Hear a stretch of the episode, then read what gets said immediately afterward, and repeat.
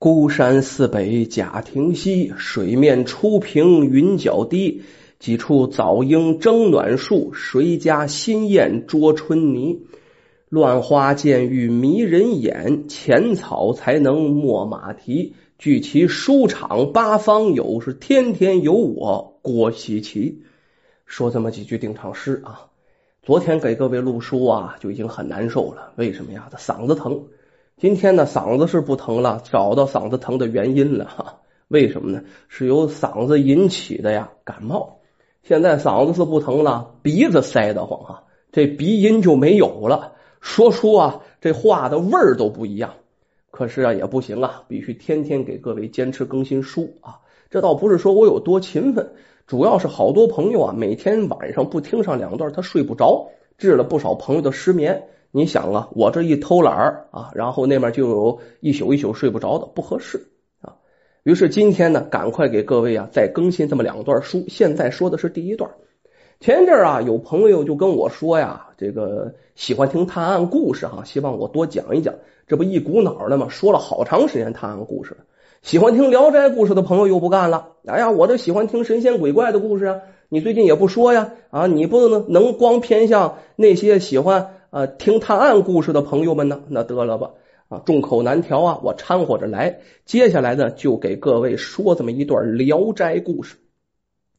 还是那句话，既然是《聊斋》故事，您甭正经时间，咱只能说是很久很久以前。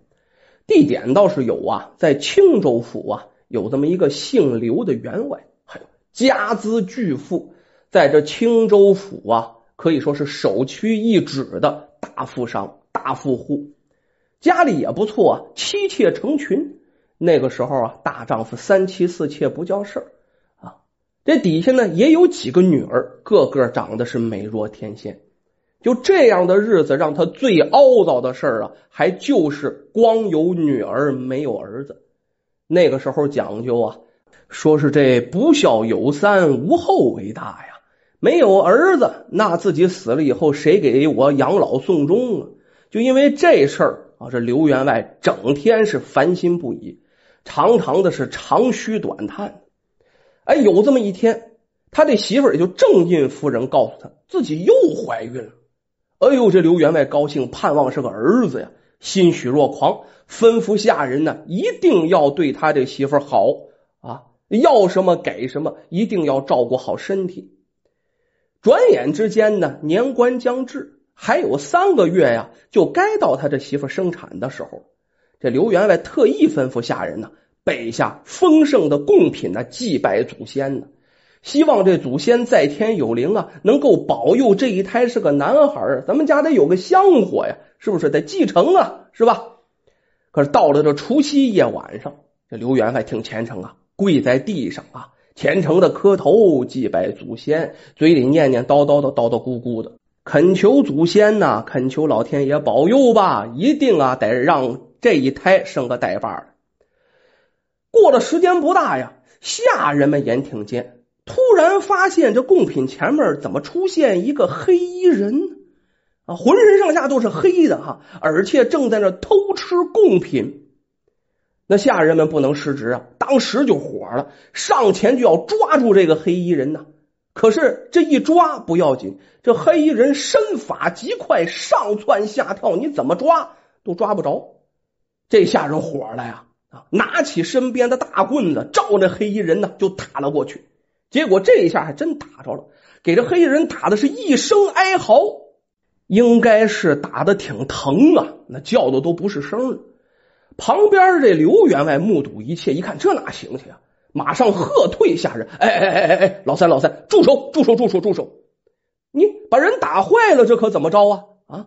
赶忙走到这黑衣人前面，让这黑衣人抬起头来，询问他是哪里人，是安慰着黑衣人说：“这底下人呐，手没有轻重，对不起您，对不起您。”这黑衣人一看呢，这位刘员外没有恶意，还是低着头哈。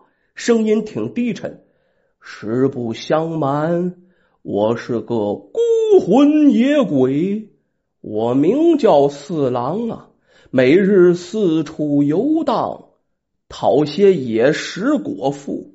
今日贵府里香气四溢，我这也是禁不住诱惑呀，这才斗胆前来偷吃。老爷，我样子丑陋可怕，怕吓到阁下，还是不要看我的样子吧。说到这儿啊，这黑衣鬼呀，倒挺知趣，转身就想离开。这下下人这才回过神来，一听说是鬼，好家伙，吓得抖成一团。不知道是鬼，这下人挺豪横啊！一知道是鬼呀，这下可害怕了，远远的躲得老远，不敢靠近。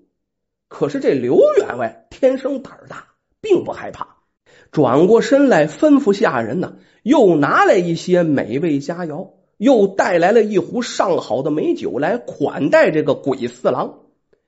这四郎一看，这刘员外啊。如此待他，受宠若惊啊！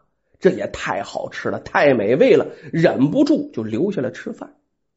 这在酒桌以上啊，两个人推杯换盏，那喝的是非常痛快，聊的呢，那也叫交谈甚欢啊，很投机呀，聊的啊。可是这四郎一直都低头吃喝哈，从来不抬头，他就是怕吓着这刘员外。这刘员外反复解释说：“我这根本就不怕鬼神，你抬起头来嘛，咱俩喝酒都喝成这样了，我不知道你长什么样子，哪行去？”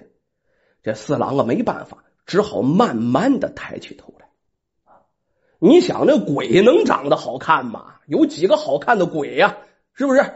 只见呐，这个四郎啊，面色惨白，一点血色都没有啊，眼眶外露，眼珠子往外鼓鼓着。果然长得十分可怕呀！刘员外也没想到如此可怕，看了一眼，先是一愣，后来觉得自己有点失态了，马上这脸色又恢复了正常，是淡然处之。不大一会儿啊，这刘员外有点喝醉了，搬高了，不知不觉的啊，说出自己烦恼的事儿。人一酒喝多了，往往啊，要么就是想起自己高兴的事如果有烦心事喝完酒啊，就愿叨念叨念，把自己的烦恼就没儿子的烦恼就说出来了。啊，这位四郎听完了，直拍胸脯，啪啪啪呀，啊，豪气冲天的说：“哦，阁下啊，仁慈大度啊，我怎能看着不管呢？此事包在我身上。”说完这话呀，晃晃悠悠的起身。抱拳拱手是致谢离开，转身就消失不见了。这个偷吃的鬼四郎这一走，下人们呢躲得老远，这才敢靠前儿啊！上来就埋怨他们的主子刘员外呀，埋怨他：“哎呦，老爷呀，你怎么能跟鬼交朋友啊？你这不要命了呀！”这刘员外借着酒劲儿摆摆手，并不生气，笑呵呵的，就是沉默不语啊。几天后一晚上。这位四郎又来了，府里的下人们呢，还都是战战兢兢，躲得老远，怕这鬼呀给他们吃了，给他们带来什么伤害。还就是这刘员外笑呵呵的，依旧是盛情款待。这一人一鬼呀，吃喝是极度尽兴的，交谈也是极度和谐。俩人称兄道弟啊，竟然成了无话不谈的好朋友。从那以后啊，这四郎也熟了，经常就来，就这样。过了一年，这四郎突然来的少了，刘员外很失落啊。朋友老不来啊，这觉得别扭，心想啊，是不是我哪里招待不周，得罪了我这位鬼友啊？越想越烦，越想是越烦闷。啊，咱们书中代言的，除了这一凡之外啊啊，还有一凡，什么一凡呢？咱不说之前这刘员外的媳妇怀孕了。本来啊，他见四郎的时候还有三个月就该生产了，可是这都拖了一年了啊，也就拖了七八个月了，还没有生产，早过时间了。这肚子还是那么大，郎中一来看呢，没毛病啊，这胎相很正常啊，这可是怪事儿啊。这件事儿也让刘员外烦，那有什么办法呢？夫人这头啊，能吃能喝，肚子里的孩子依然活泛。那就养着呗，下人们还是精心伺候。这件事呢，搁一边啊。有这么一天晚上，这四郎又忽然而至。哎，这刘员外这下高兴了，好长时间没见了呀！忙命人是摆上酒菜，跟这四郎痛饮一番。这席间就问呢：“你怎么这么长时间不来呀？我这想死你了！”今天这四郎来挺兴奋哦，刘员外啊，呃，之前呢我在世间是作恶多端的，我那时候太坏了，抛妻弃儿啊，享尽荣华富贵，这死后啊遭报应了，成为了孤魂野鬼。就这几天，判官告诉我，因为我在地府痛改前非，做了善事了，让我呀过几日就脱生为人。这此后啊，仁兄家中就有喜了。这喝酒喝的差不多了，说完这些话呀，他把杯中的酒一饮而尽，就在酒桌上突然就消失了。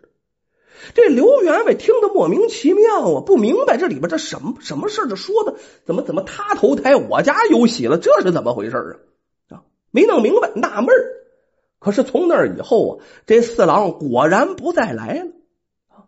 这刘员外有点失落哈，可是心里想啊，这位四郎啊，我这位鬼友啊，能够重新脱生，哎，这也是挺欣慰的事但愿吧，他能脱生个好人家呀，一辈子过得幸幸福福、健健康康的，那就好了。这也不枉啊，他做了那么长时间的孤魂野鬼，受了那么多的罪啊，心里是这么想的。就在这四郎啊消失的几天以后。这刘员外的媳妇终于啊，哎呦我天，拖了这么长时间了，终于是肚子啊犯疼，这才生了孩子了啊！这一生下来，果然呢，这刘员外上香拜佛可没白拜呀，是个胖乎乎的男孩大胖小子带把的，终于是得偿所愿。这刘员外大喜过望，兴奋透了，身子都抖了，抖成那样。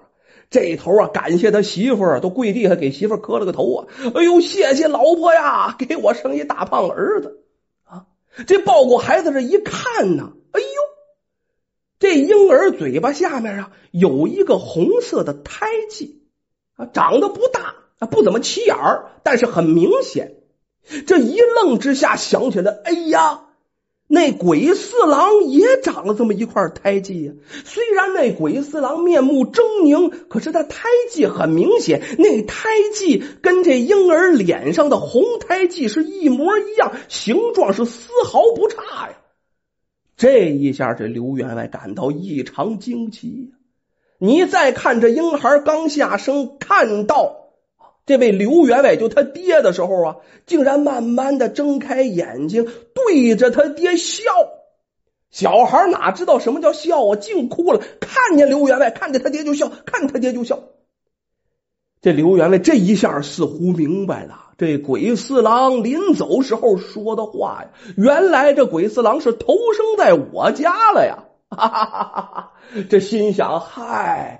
这是真好，真好啊！这鬼四郎为了完成我的心愿，投身在我这，做了我的儿子，为我家延续香火，也不枉我们啊人鬼相交一场。怎么办呢？为了纪念这鬼四郎啊，哎，就拿这个四郎的四字啊，谐了个音，起名叫季郎，给这孩子呀起名叫刘季郎。此后啊，就这小孩不管是小时候还是长大成人以后啊，都跟他爹亲的都不行不行的，整天是形影不离呀。这小孩长大又有出息，也特别孝顺。这一家人从此以后是过上了幸福快乐的生活。